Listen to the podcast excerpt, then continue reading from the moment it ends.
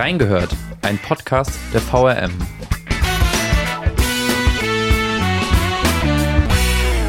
Wohnungslos, der Kälte trotzend, ausgeraubt in der Nacht. Das ist die bittere Realität für viele Obdachlose überall auf dieser Welt. Und spätestens seit den Vorfällen im vergangenen Sommer ist das Thema auch in Wiesbaden wieder stärker in den Fokus gerückt. Ein Thema, bei dem viele wegschauen, aber nicht wegdiskutiert werden kann. Wir haben reingehört, wie es um Obdachlose in Wiesbaden steht. Ja, und damit herzlich willkommen zur neuen Folge Reingehört, in der wir uns die Frage stellen, wie gut ist Wiesbaden eigentlich zu Obdachlosen? Und als Gast habe ich mir die Lokalreporterin Anke Hollingshaus dazu eingeladen, die sich in den letzten Monaten mit vielen Themen in diesem großen Themenkomplex beschäftigt hat. Und Anke, ich falle vielleicht ein bisschen mit der Tür ins Haus mit der Frage, wie gut läuft in Wiesbaden derzeit denn der Umgang mit Obdachlosen? Bewerte das bitte mal auf einer Skala von 1 bis 10. 1 ist Flop, 10 ist Top. Ich würde sagen zwischen sechs und sieben. Wie kommst du zu der Einschätzung? Ich komme zu der Einschätzung, weil ich das Thema auch schon länger begleite und früher sehr viel weniger getan wurde und man heute einen anderen Blick auf die Menschen hat, ohne Wohnung und ohne Obdach und auch wirklich viel mehr tut und es arbeiten mehr Stellen jetzt zusammen, die früher nebeneinander hergearbeitet haben. Genau auf diese Kooperationen und Zusammenarbeiten kommen wir später auch noch zu sprechen. Ähm, wir fangen mal an mit dem Projekt Dach über dem Kopf. Darüber hast du ja auch zuletzt geschrieben. Was steckt hinter diesem Projekt? Vielleicht kann man die Frage fast ein bisschen umformulieren. Wer steckt hinter dem Projekt? Und dieses Projekt ist ganz eng mit einem Namen verbunden. Der Name ist Bettina Weiler. Das ist eine Wiesbadener Geschäftsfrau, die eine Boutique auf der Wilhelmstraße hat, also nach allen Klischees, die man so im Kopf ist, sehr weit weg ist von Menschen mit Obdachlosigkeit, Wilhelmstraße, Obdachlosigkeit. Aber Frau Weiler ist auch sehr nah dran denn sie engagiert sich schon seit mehreren Jahren für Menschen ohne Wohnung in Wiesbaden. Vielleicht haben einige schon davon gehört, dass es einmal im Jahr ein wirklich sehr, sehr großes Fest für Obdachlose gibt, was von ihr weitgehend gestemmt wird in Zusammenarbeit mit anderen Ehrenamtlichen, die dort kochen und so weiter. Und ähm, dann hat sie überlegt, es geht ja auch darum, den Menschen ein irgendwie menschenwürdiges kleines Dach über dem Kopf zu bieten und hat dann angefangen mit kleinen Holzhäuschen auf die Leute zuzugehen und hat dort einen sehr ausgefeilten Plan. Ein Holzhäuschen steht und ist ja auch mittlerweile bewohnt. Du hast mit dieser Person auch gesprochen, die da drin jetzt wohnt. Ähm, kannst du uns ein bisschen schildern, wie das ausgestattet ist, diese Holzhäuschen, und ob diese Person sich die ganze Zeit darin aufhält oder was macht die Person da? Also das Holzhäuschen, was bisher schon bewohnt ist, das steht auf dem Gelände der Lutherkirchengemeinde, also ziemlich nah am Bahnhof. Und am Bahnhof hat dieser Mann auch in den vergangenen fünf Jahren weitgehend äh, gewohnt. Er hat früher in einer Wohnung gewohnt, ich glaube, er war sogar verheiratet in der Moritzstraße. Dann aus verschiedenen Umständen ist er auf der Straße gelandet und bewohnt jetzt dieses Holzhäuschen, wobei bewohnt nicht ganz richtig ist. Ziel dieses Projektes ist es auch, dass die Menschen sich tagsüber nicht in den kleinen Häuschen aufhalten, sondern dies nur ein sicherer Platz zum Schlafen ist. Und dieser Mann arbeitet zum Beispiel in der Hauswirtschaftsgruppe der Diakonie in der Teestube in der Dotzheimer Straße und hat aber nun dort einen sicheren Platz zum Schlafen gefunden. Dort drin ist ein Bett. Es gibt zum Beispiel keine Dusche, also es ist jetzt nicht mit Bad so wie eine kleine Einzimmerwohnung oder so. Es ist quasi wirklich nur ein Platz zum Schlafen. Es gibt eine Chemietoilette, es gibt einen Briefkasten vorne dran, was auch wichtig ist für die Menschen, dass sie quasi eine Adresse haben. Ich glaube, das ist ein ganz, ganz wichtiges Thema ja. beim Thema Würde und genau. zu wissen, ich habe einen Briefkasten, da genau. steht mein Name dran und sehr, ich bin zu erreichen, weil wichtig. das ist ja einfach ein ja großer Unterschied, weil ja. die Personen, die wohnungslos sind, das eben ganz lange dann nicht haben. Ne? Ja, und es gibt auch Strom zum Aufladen vom Handy beispielsweise und damit er auch nachts Licht hat. Und das Allerwichtigste ist auch, dass es auf einem ja, geschützten Gelände ist. Also das Projekt arbeitet ausschließlich mit Kirchengemeinden bisher zusammen, äh, am konkretesten bisher mit der Lutherkirchengemeinde, aber es gibt auch schon andere Standorte, wo diese Holzhäuschen aufgebaut werden können. Ich glaube, sechs sind bisher in der Planung. Du sagst es, es soll mehr als dieses eine Holzhäuschen werden.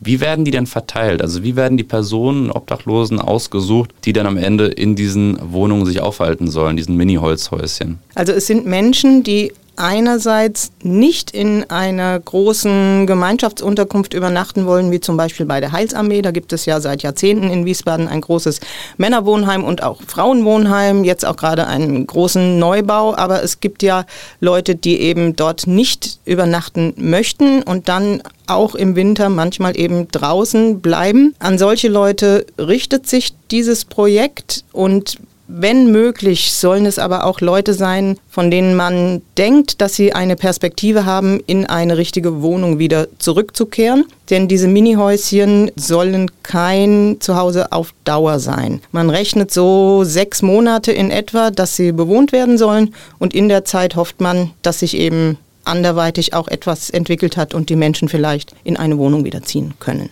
Also kein Zuhause auf Dauer. Das Häuschen würde dann aber stehen bleiben, zum Beispiel dieses jetzt bei der Lutherkirchengemeinde und es könnte jemand anderes einziehen. Genau, es gäbe eine Nachrückerin oder einen Nachrücker. Genau. Ich finde das Ganze, wenn man da persönlich das auch betrachtet, ein sehr nachvollziehbares Konzept, weil du sagst, es ist erstmal auf sechs Monate begrenzt. Man arbeitet aber gleichzeitig an einem kleinen Perspektivplan, wie kann es weitergehen, weil das ist ja am Ende nur Mittel zum Zweck, weil wenn die Person danach äh, keine Arbeit weiterfindet oder keinen Anschluss vielleicht auch in der Gesellschaft. Es ist ja auch sehr individuell. Es gibt manche Obdachlose, die leiden extrem unter psychischen Erkrankungen, manche eben glücklicherweise nicht. Und das ist ja extrem unterschiedlich in dem Fall, dass man dann sagt, okay, weil es eben einen Sozialarbeiter bzw. eine Sozialarbeiterin gibt, die diese Person, die dort dann wohnen, Anführungszeichen, unterstützen. Ne?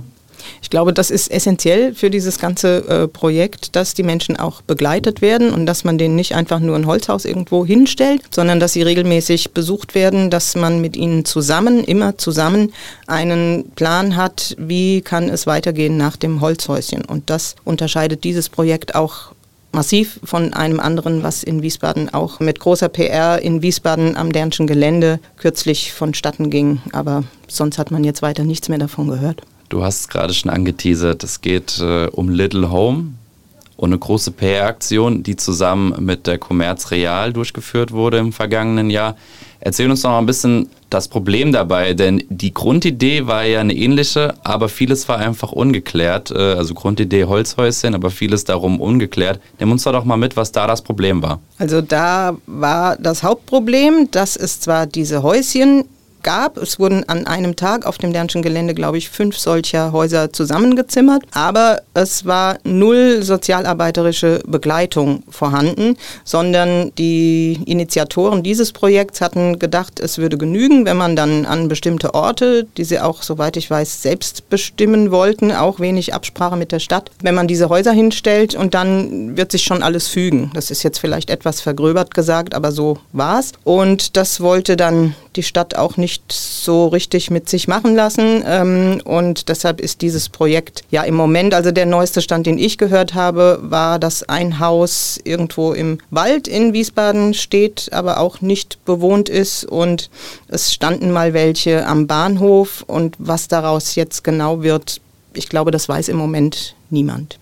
Ja, gerade die Frage auch, wer die Häuschen und vor allem die Regeln kontrolliert, aber auch wie überhaupt die Bewohner ausgewählt werden. Bei diesen Häuschen, die Little Home zusammen mit Commerz Real im September letzten Jahres hingestellt hat, waren Dinge, die dafür gesorgt haben, dass dieses Projekt momentan auf Eis liegt und man nicht weiß, ob das eigentlich ein gutes Projekt von den Mini-Holzhäuschen, ob das weitergeführt werden kann, ob da auch Obdachlose drin wohnen können weiter. Dafür haben wir aber eben dieses Projekt Dach über dem Kopf, die zumindest jetzt schon in dem einen Fall das geschafft haben, umzusetzen in die Realität und das ist, glaube ich, auch ein wichtiger Hinweis an der Stelle. Auch diese Aktion lebt natürlich von den Spenden. Und das werde ich definitiv auch in die Shownotes reinpacken, auf welches Konto ihr, wenn ihr jetzt sagt, okay, ich möchte dieses Projekt unterstützen, eine kleine Spende überweisen könnt, damit auch die nächsten Mini-Holzhäuschen für die nächsten Wohnungslosen bezahlt werden können und für diejenigen zur Realität werden. Das war ein Thema und wenn wir jetzt gerade darüber sprechen, wie man Obdachlosen helfen kann, lohnt sich auch der Blick über die Bundesgrenzen hinaus, nämlich genau nach Finnland. Da bin ich nämlich bei meiner Recherche drauf gestoßen. Und zwar war zuletzt die deutsche Bauministerin Clara Geiwitz in Finnland zu Besuch, da man dort schon seit etlichen Jahren ein Programm fährt, nämlich Housing First. Der ein oder andere oder die ein oder andere wird sicherlich schon mal davon gehört haben, aber weiß vielleicht auch nicht, und mir ging es genauso, was eigentlich dahinter steckt. Und dazu muss man ein bisschen ausholen, weil dieses finnische Konzept, was der Staat dort fährt, geht so in die, ins Detail, dass man möglichst jedem finnischen Obdachlosen bedingungslos eine Wohnung zur Verfügung stellt. Und der Ursprung des Gedanken ist so in den 1980er Jahren aufgekommen.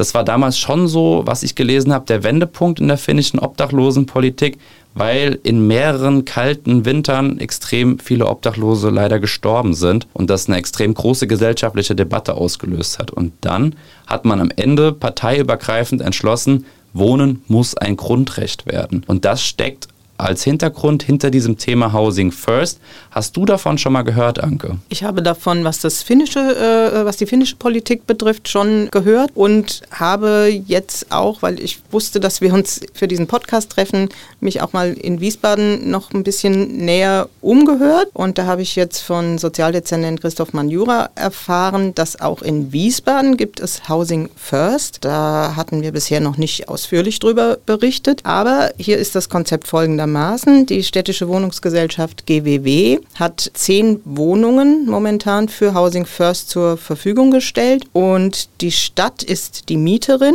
Und das Ganze läuft so, dass Menschen, die keine Wohnung haben, es sollen Familien sein, die in Wohnungsnot äh, geraten sind, die können diese Wohnungen bewohnen auch ohne eine Bedingung. Es sind Wohnungen, die im Laufe der Zeit niedergelegt werden. Es wird ja ganz viel neu gebaut, andere werden abgerissen und in diesen Wohnungen sind diese Menschen für etwa ein Jahr, so ist der Plan. Und wenn sich das in dieser Zeit gut bewährt und alles gut klappt mit dem Wohnen, dann kriegen die eine andere GWW-Wohnung, wo sie dann auch selbst die Mieter sind und nicht mehr die Stadt den Mietvertrag abschließt.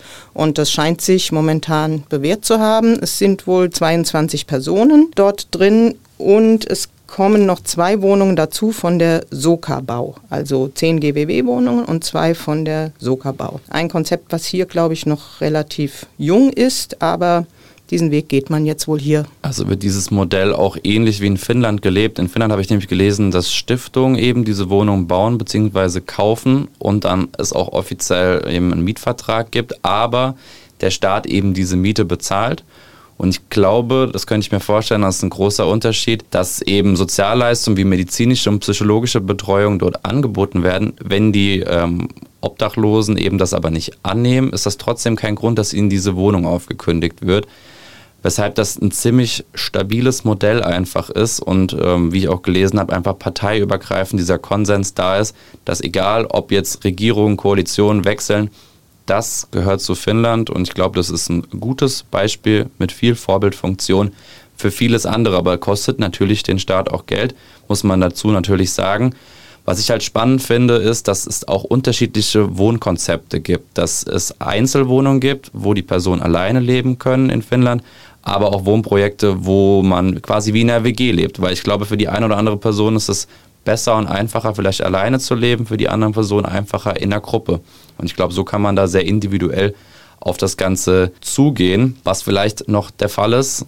Ich glaube, der, der äh, größte Unterschied zu der Politik gegenüber Obdachlosen von früher ist bei Housing First ist das Wort bedingungslos.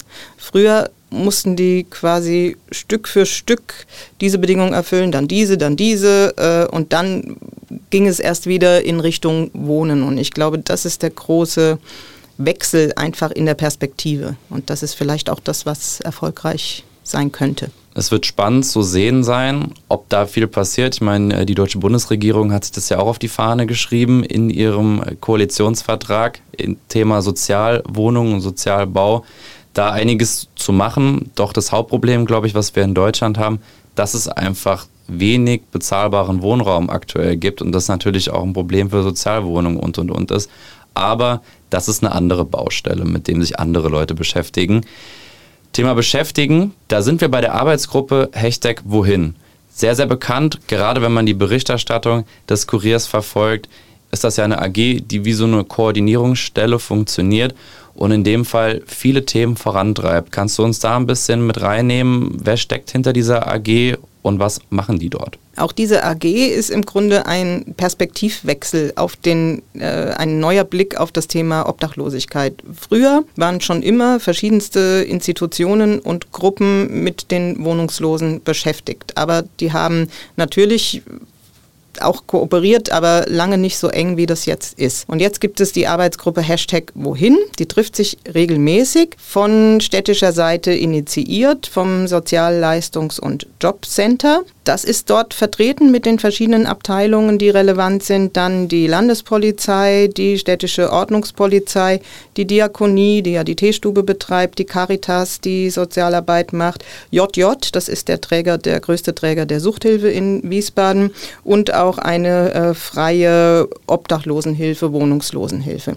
Die treffen sich regelmäßig und ähm, haben immer entweder aktuelle Geschehnisse, weil vor allen Dingen im letzten Sommer sich in Wiesbaden die Situation so etwas zuzuspitzen drohte. Vielleicht etwas zu scharf formuliert, aber das Problem wurde offensichtlicher, als es vorher war. Und sie behandeln also aktuelle Fälle und aber auch äh, suchen nach Perspektiven, wie man die Situation für alle Beteiligten, nicht nur für die Obdachlosen in Wiesbaden verbessern kann. Und als du ganz am Anfang erzählt hast, dass in Wiesbaden immer mehr zusammengearbeitet wird, hast du wahrscheinlich gerade an diese Arbeitsgruppe auch gedacht. Da habe ich genau diese Arbeitsgruppe gemeint und ich kann das vielleicht mal versuchen an, an Beispielen zu erläutern. Also wer im vergangenen Sommer mal so entweder durch die Fußgängerzone gelaufen ist abends oder auch durch das Kirchenröllchen, kennt nicht jeder den Begriff. Das ist diese kleine Verbindung zwischen der Bonifatiuskirche und dem Luisenplatz, wenn man da durchgeht. Da hatten sich halt Obdachlose ja in größerer Zahl, aber vor allen Dingen auch auf größerer Fläche einen Platz gesucht. Die waren dort tagsüber, die waren dort nachts und das sorgte natürlich für Schwierigkeiten, weil da ging es um hygienische Verhältnisse, da ging es teils auch um Geschäfte, die direkt nebendran sind und die sagten, das ist schwierig für uns, wenn da eine Gruppe davor lagert und da hat man sich zum Beispiel zusammengefunden. Wann soll was geräumt werden? Wer spricht überhaupt die Leute an? Was soll geräumt werden, was soll nicht geräumt werden, was tut man mit Menschen, wenn die psychisch völlig neben der Spur sind. Und all diese Probleme, die werden jetzt gemeinsam bei Wohin regelmäßig besprochen. Ja, du hast ja angesprochen, im vergangenen Sommer gab es mehrere Vorfälle, weshalb auch wirklich jedem dann, glaube ich, in dieser Arbeitsgruppe spätestens dann bewusst wurde, wie wichtig deren Arbeit ist. Ein Vorfall, der mich persönlich bei der Recherche sehr, sehr betroffen hat, den möchte ich einfach auch mal ein bisschen erzählen hier in der Folge. Äh, es lohnt sich definitiv danach nochmal in den Artikel reinzuschauen, um auch die Details noch mehr zu erfahren. Aber mich hat das wirklich schockiert, weil ein Bild skizziert wurde, was man sich dann natürlich vorstellt. Und extrem krasses einfach. Also da ging es um einen 38-jährigen Mann im vergangenen Sommer, der aus gesundheitlichen Gründen nicht mehr aufstehen konnte, dem öfter angeboten wurde, ihn ins Krankenhaus zu fahren, ihn durchchecken zu lassen. Das hat er aber zunächst abgelehnt. Irgendwann war es aber auch so, dass er das dann gemacht hat. Und wenn man da ein bisschen weiter hinter die Kulissen schaut, weil er eben nicht mehr aufstehen konnte, musste er halt seine Notdurft unter sich verrichten, auf seiner Matratze und Co. Und dann, als er ins Krankenhaus ist, haben die Ordnungskräfte eben seine paar Sachen dann in dem Fall auch noch weggeräumt und dann lief eben aus Matratzen Urin.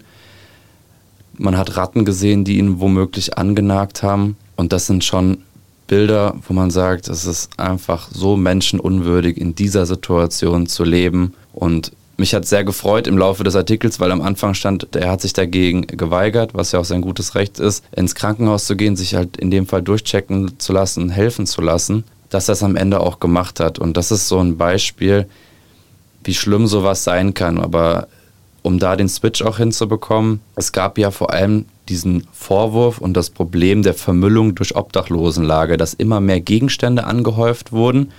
Und dadurch ist ja auch das Thema aufgekommen, um den Ordnungskräften in der Handhabe besser zu helfen, eben eine neue Verordnung voranzubringen. Diese Verordnung ist ja noch in der Mache. Kannst du uns dazu ein bisschen was erzählen? Diese Verordnung wird immer bei Wohin diskutiert, wenn die sich treffen.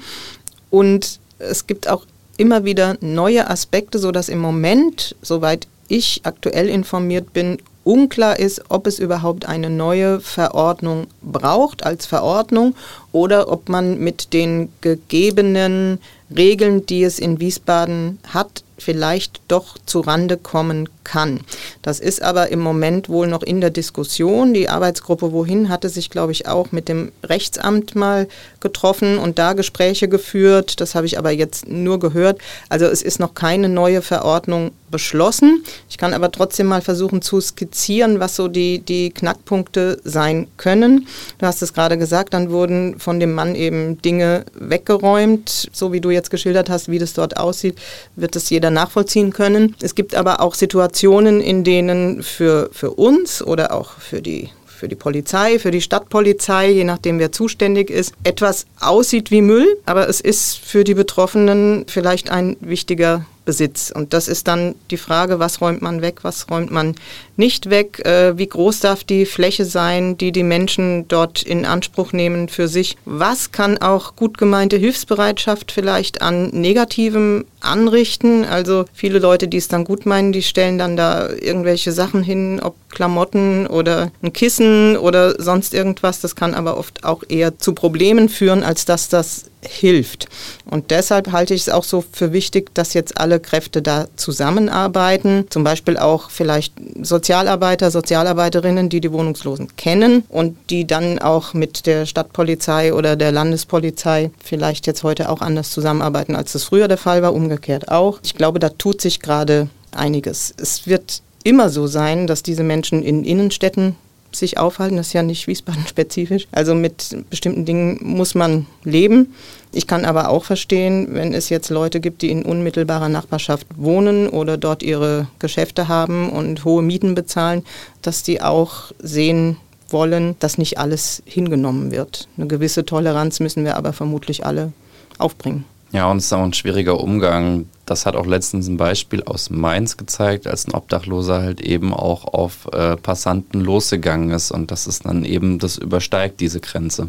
Das übersteigt diese Grenze. Da war auch bei einer Sitzung von Wohin war auch ein sehr interessanter Gast, nämlich der Leiter der Helios HSK, Dr. Horst Schmidt Kliniken, der einfach mal beschrieben hat, wie die Situation rechtlich ist. Das ist nämlich überhaupt gar nicht einfach. Also viele dieser Menschen sind ja suchtkrank und ähm, sind auch psychisch krank und dann werden die unter bestimmten Umständen in die Klinik eingewiesen für 24 Stunden. Sagen wir mal, es ist jetzt ein, ein suchtkranker Mensch und der ist dann nach 24 Stunden eben vielleicht halbwegs nüchtern und dann kann es sein, dass ein Richter eben sagt, ja, dieser Mensch kann jetzt wieder gehen, aber viele wissen nicht so richtig, wo sie dann hingehen können und das ist alles schwierig. Also es ist auch ein Vorteil dieser Arbeitsgruppe wohin, sich immer Gäste von außen auch mal zu holen, die deren Perspektive schildern und auch Zusammenarbeit anbieten. Das ist schon. Und eben diese Arbeitsgruppe arbeitet daran und äh, das will ich vielleicht nochmal aufnehmen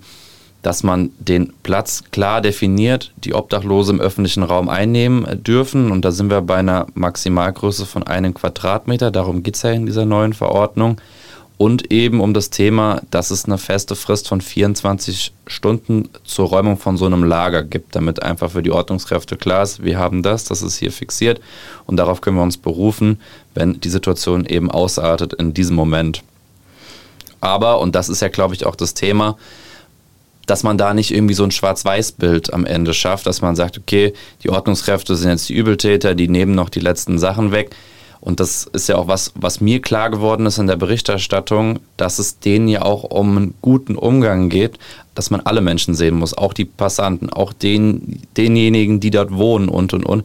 Und dass man da irgendwie einen Konsens findet, mit dem alle am Ende leben können. Ne? Das war mit dem einen Quadratmeter. Das ist jetzt noch nicht so ganz festgezurrt. Das war ursprünglich mal das Ziel. Das ist jetzt die Frage, ob das rechtlich alles so machbar ist. Aber äh, um zu sehen, welcher Geist da auch in der Wohin-Gruppe herrschte, hat dann die Amtsleiterin Ariane äh, Würzberger gesagt, wir messen da nicht mit dem Zollstock nach. Ne? Also die gucken jetzt nicht, ist das drei Zentimeter zu groß oder zu klein. Also da hat sich schon einiges verändert, denke ich. Ja, wie man merkt, ist ganz viel Bewegung in der Thematik, dass auch immer mehr Angebote einfach geschaffen werden. Und in der Kategorie Nachgehört blicken wir jetzt nochmal drauf auf Projekte und Angebote, die euch aber auch vielleicht einen Eindruck geben, wie geholfen wird gerade schon und wie jede einzelne Person auch helfen kann.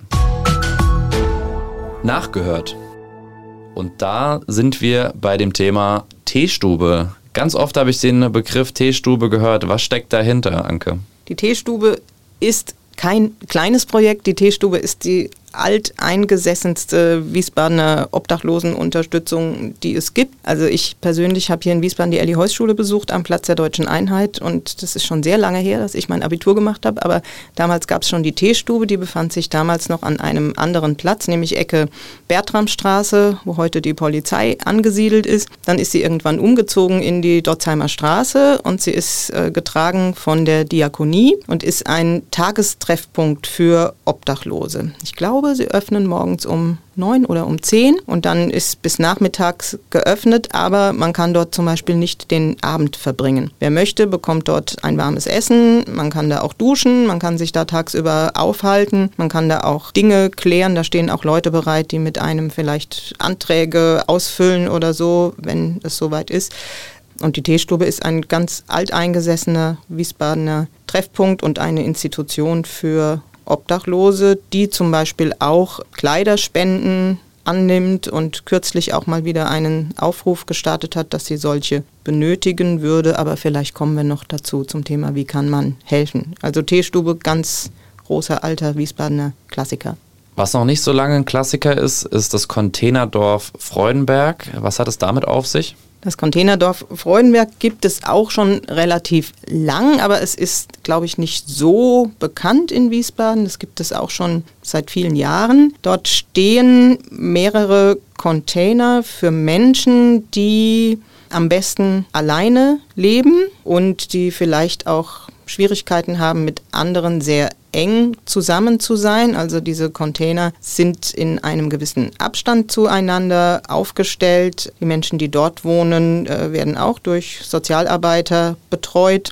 Und der Bedarf nach solchen Containern ist hoch. Also Wiesbaden versucht jetzt einen zweiten Standort für solche Container zu gewinnen, der ein bisschen abseits der Innenstadt ist. Also das liegt auch zum Teil daran, welche Leute eben dort wohnen. Da hat man ein Gelände im Auge, aber da ist noch nichts in trockenen Tüchern. Gehen wir vielleicht in eine andere Richtung, nämlich in die Kunstrichtung. Da gibt es eben das Projekt Hausfliesenbruch, wo Obdachlose eben künstlerisch aktiv werden und äh, Fliesen bemalen, die am Ende verkauft werden können. Was man ansonsten, glaube ich, auch noch kennt, ist das Thema Obdachlosenzeitung, womit dann auch Einnahmen generiert werden. Und was ich auch eine coole Aktion fand, war, und das ist gerade mal wieder, soll in Gang kommen, was ich gelesen habe, das Thema WI Share. Eigentlich 2017 eine Aktion von Schülern der Dilthey-Schule gewesen, auch ausgezeichnet mit dem Leonardo-Preis in der Stadt Wiesbaden. Da ging es darum, es gab äh, teilnehmende Cafés, die sich beteiligt haben und jeder, der dorthin gegangen ist, konnte zwei Cafés kaufen hat auch zwei bezahlt, aber nur einen genommen. Und der zweite ist dann für Obdachlose gewesen, die eben in diesen teilnehmenden Cafés sich diesen Kaffee dann holen konnten. Ähm, eine coole Aktion, wo ich mir gedacht habe, hey, helfen kann so einfach sein, indem ich einfach für drei Euro dann noch einen Kaffee bestelle der jemand, ich glaube, gerade in den kalten Monaten, aus, der wir, aus denen wir ja gerade etwas rausgehen, aber ist das so wichtig, auch ein Eisgetränk einfach mal zu haben und sich einen Kaffee zu bekommen als Obdachlose. Und was ich gelesen habe, sind die auch wieder auf der Suche, haben auch schon äh, zwei Cafés wieder, sagen wir mal so, an der Angel um dieses Projekt wieder aufleben zu lassen. Du hast vorhin aber auch schon mal angesprochen, wie man eben nicht helfen kann. Woran denkst du da? Ich denke an zwei Themen. Das eine, als wir eben über die Lagerstätten in, den, in der Fußgängerzone gesprochen haben, einfach ohne Rücksprache mit den Leuten irgendetwas hinlegen, wenn man eine Winterjacke nicht mehr braucht oder sonst irgendwas. Äh, oder auch Essen und Getränke einfach hinstellen, ohne mit den Menschen zu sprechen. Das sollte man nicht tun, weil A, gehört es sich einfach mit den Menschen zu sprechen, finde ich. Ganz egal, ob sie obdachlos Definitiv. sind oder nicht. Ja. Und zweitens, wenn zu viel sich dann ansammelt von solchen Dingen, dann ist es natürlich auch wieder ein Anziehungspunkt für, ja, dann können Ratten kommen und so weiter. Und dann gibt es große hygienische Probleme und dann ist ähm, die Wahrscheinlichkeit, dass ein solcher Platz geräumt wird, eher groß als klein. Sollte man solche Hilfe nicht machen. Und was man auch nicht machen sollte, das erleben die Teestuben-Mitarbeiterinnen und Mitarbeiter ab und an, äh, dass Leute einfach ihre Sachen vor die Teestube stellen, die sie nicht mehr brauchen und dann denken, ach, es wird schon jemand abholen. Also wenn ich das samstags mittags da hinstelle, dann ist halt bis montags morgens niemand dort und dann wird es entsprechend dort aussehen. Entweder sind die Kleidersäcke dann durcheinander gewühlt, die Sachen liegen vielleicht im Regen dort rum, also das macht keinen Sinn.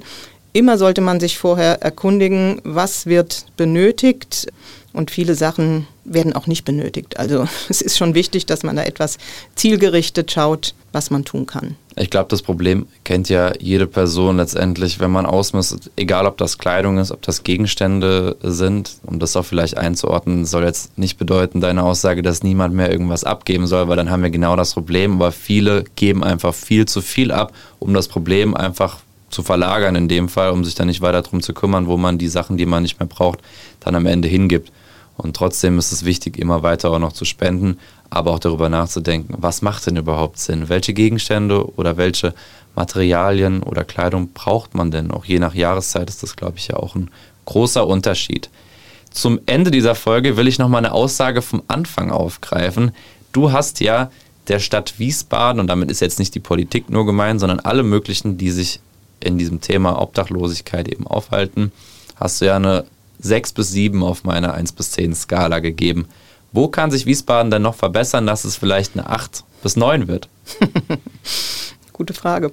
Mm, ich glaube, individueller auf Menschen einzugehen. Das wäre, glaube ich, noch sehr wichtig, weil die Gruppen, die in Wiesbaden auf der Straße leben, haben sich natürlich in den letzten Jahren auch sehr verändert.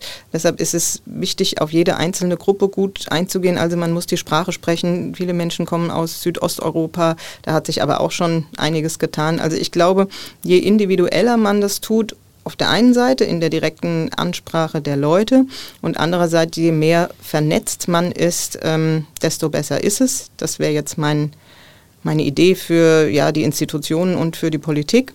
Und für jeden Wiesbadener oder jede Wiesbadenerin vielleicht einfach mal genauer hingucken und auch mal fragen, ob jemand wirklich etwas braucht oder nicht und nicht einfach irgendwas hingeben oder mit starrem Blick vorbeilaufen. Definitiv. Und ich muss sagen, die Vorbereitung auf die Folge hat auch ein bisschen mein Bewusstsein äh, verändert. Denn also ich habe ja am Anfang davon gesprochen, dass man oft wegschaut. Da nehme ich mich definitiv nicht aus man sieht es ja auch, oder man hat die Situation oft. Man geht durch die Fußgängerzone, sieht viele Bettlerinnen und Bettler und wird teilweise auch aktiv angesprochen, ob man nicht helfen kann. Und ich schaue schon in dem Fall oft weg, aber ich habe vor allem, ist es mir unangenehm gewesen und ich habe oft auch einfach nicht hingeguckt aktiv, sondern ich wusste schon, okay, die Personen sitzen oder laufen hier am Rand und äh, ich habe aber nicht geholfen in dem Fall. Und jetzt habe ich aber einfach durch diese Recherche und auch diese Bilder, die dann skizziert wurden in den Artikeln, einfach gesehen, okay, ich achte da jetzt mehr drauf und gebe der einen oder anderen Person auch dann mal einen Euro oder ich glaube, was viel mehr hilft, manchmal, ich habe ein Brötchen mal mitgebracht, da habe ich halt auch die Erfahrung gemacht,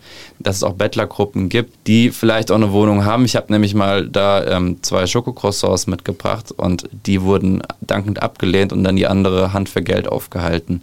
Diese Erfahrung gibt es auch, davon äh, sollte sich aber niemand abschrecken lassen, sondern einfach mal, wie du gesagt hast, überlegen, wie kann man helfen und wie kann man die Situation gerade für Obdachlose einfach erträglicher machen. Damit sind wir am Ende der Folge. Anke, danke für deine Eindrücke und deine Erfahrungen, die du uns geschildert hast.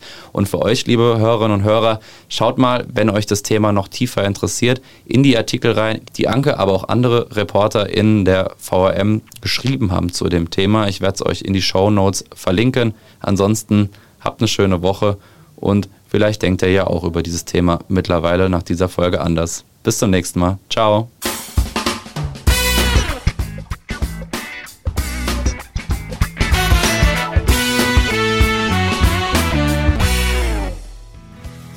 Reingehört ist eine Produktion der VRM von Allgemeiner Zeitung, Wiesbadener Kurier, Echo Online und Mittelhessen.de. Redaktion und Produktion die VolontärInnen der VRM. Ihr erreicht uns per Mail an audio.vrm.de.